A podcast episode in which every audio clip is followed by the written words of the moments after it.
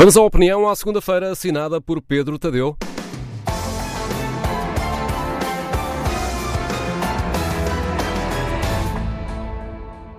Eduardo Cabrita está na Berlinda por causa do assassinato em março, por espancamento, de um homem de nacionalidade ucraniana nas instalações dos Serviços de Estrangeiros e Fronteiras.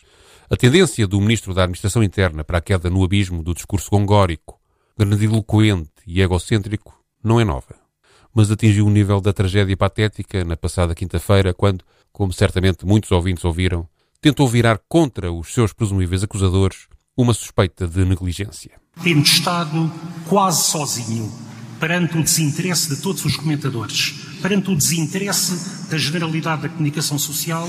Eu congratulo-me que, neste momento, tantos que não perceberam nada do que foi dito, não ligaram nada àquilo que eu disse em março, em abril, que agora estejam justamente preocupados com esta situação.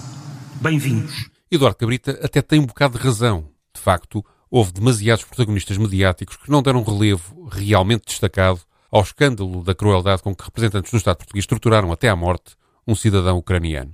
Eu, por exemplo, nunca comentei este facto aqui e penalizo-me por isso.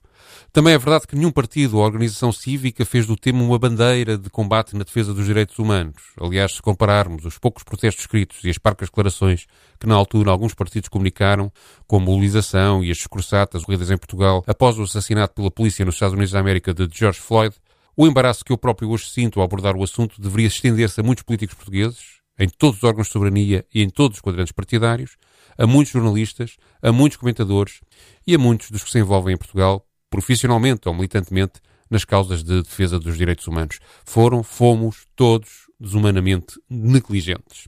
Felizmente houve exceções, sobretudo do jornalismo, suficientes para estarmos, nove meses depois, a iniciar um processo que poderá assegurar alguma justiça e recuperação de danos à família de Igor Ominiuk. Só temos de agradecer a quem não deixou cair o assunto. E talvez venhamos a ter resposta à pergunta fundamental que, finalmente, depois da tibieza das primeiras reações em abril, é feita agora pelo Presidente da República. Estes espancamentos serão prática habitual nas nossas fronteiras ou foram um caso pontual?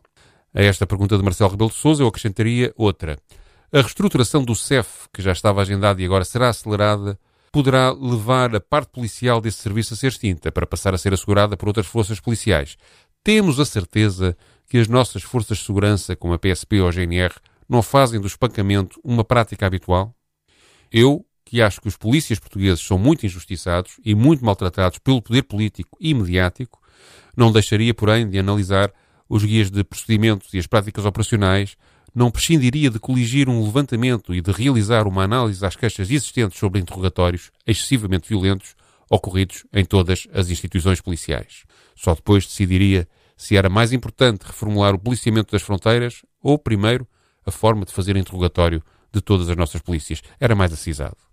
Bom, deve então o ministro Eduardo Cabrita demitir-se?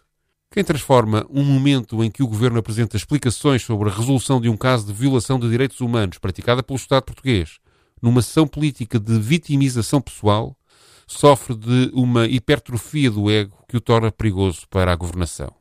Quem faz depender a importância dos dossiês do seu Ministério, do estado de espírito e da pressão dos comentadores e da generalidade da comunicação social, governa para parecer bem, não para fazer bem.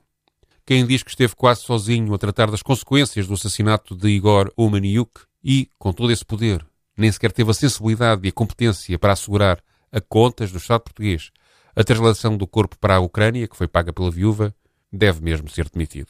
Porém, Muitos dos que pedem hoje a cabeça de Eduardo Cabrita não têm mesmo moral para o fazer.